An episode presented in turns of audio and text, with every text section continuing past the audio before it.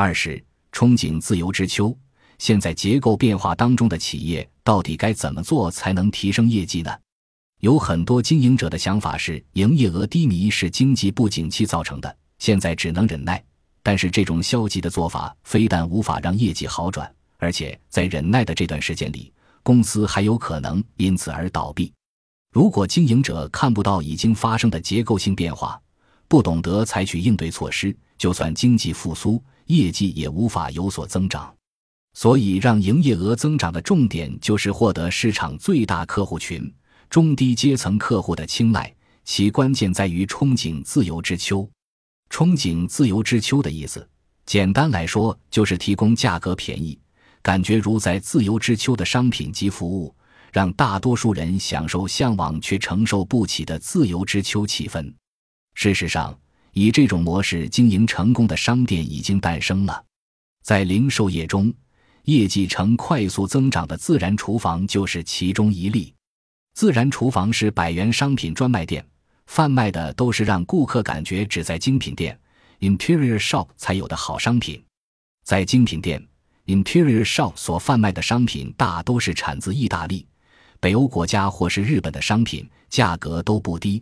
而自然厨房所卖的东西，感觉上虽然一如这些商品。但是产地却是以亚洲发展中国家为中心，在生产费用低廉的国家进行生产来降低成本，就可以用一百日元的价格将感觉不错的商品卖给消费者。换句话说，自然厨房中上阶层的品质、低层阶层的价格的概念得到了消费者的认同。在精品店或 Interior Shop，一个平均售价为九百日元的马克杯。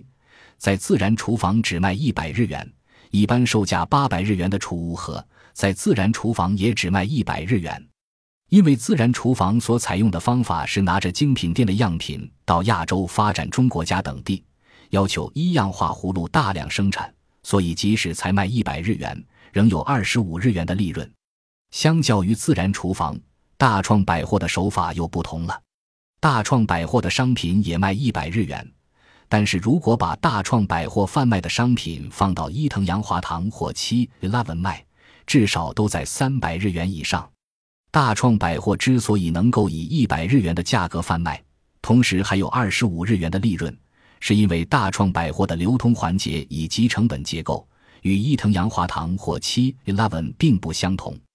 自然厨房能够以精品店 Interior Shop 十七或十八的价格贩卖商品。也是因为采用和大创百货相同的流通环节、成本结构，模仿高价精品大量生产。它成功的秘诀就是把大创百货的理念带进了质感更高的进口精品市场。本集播放完毕，感谢您的收听，喜欢请订阅加关注，主页有更多精彩内容。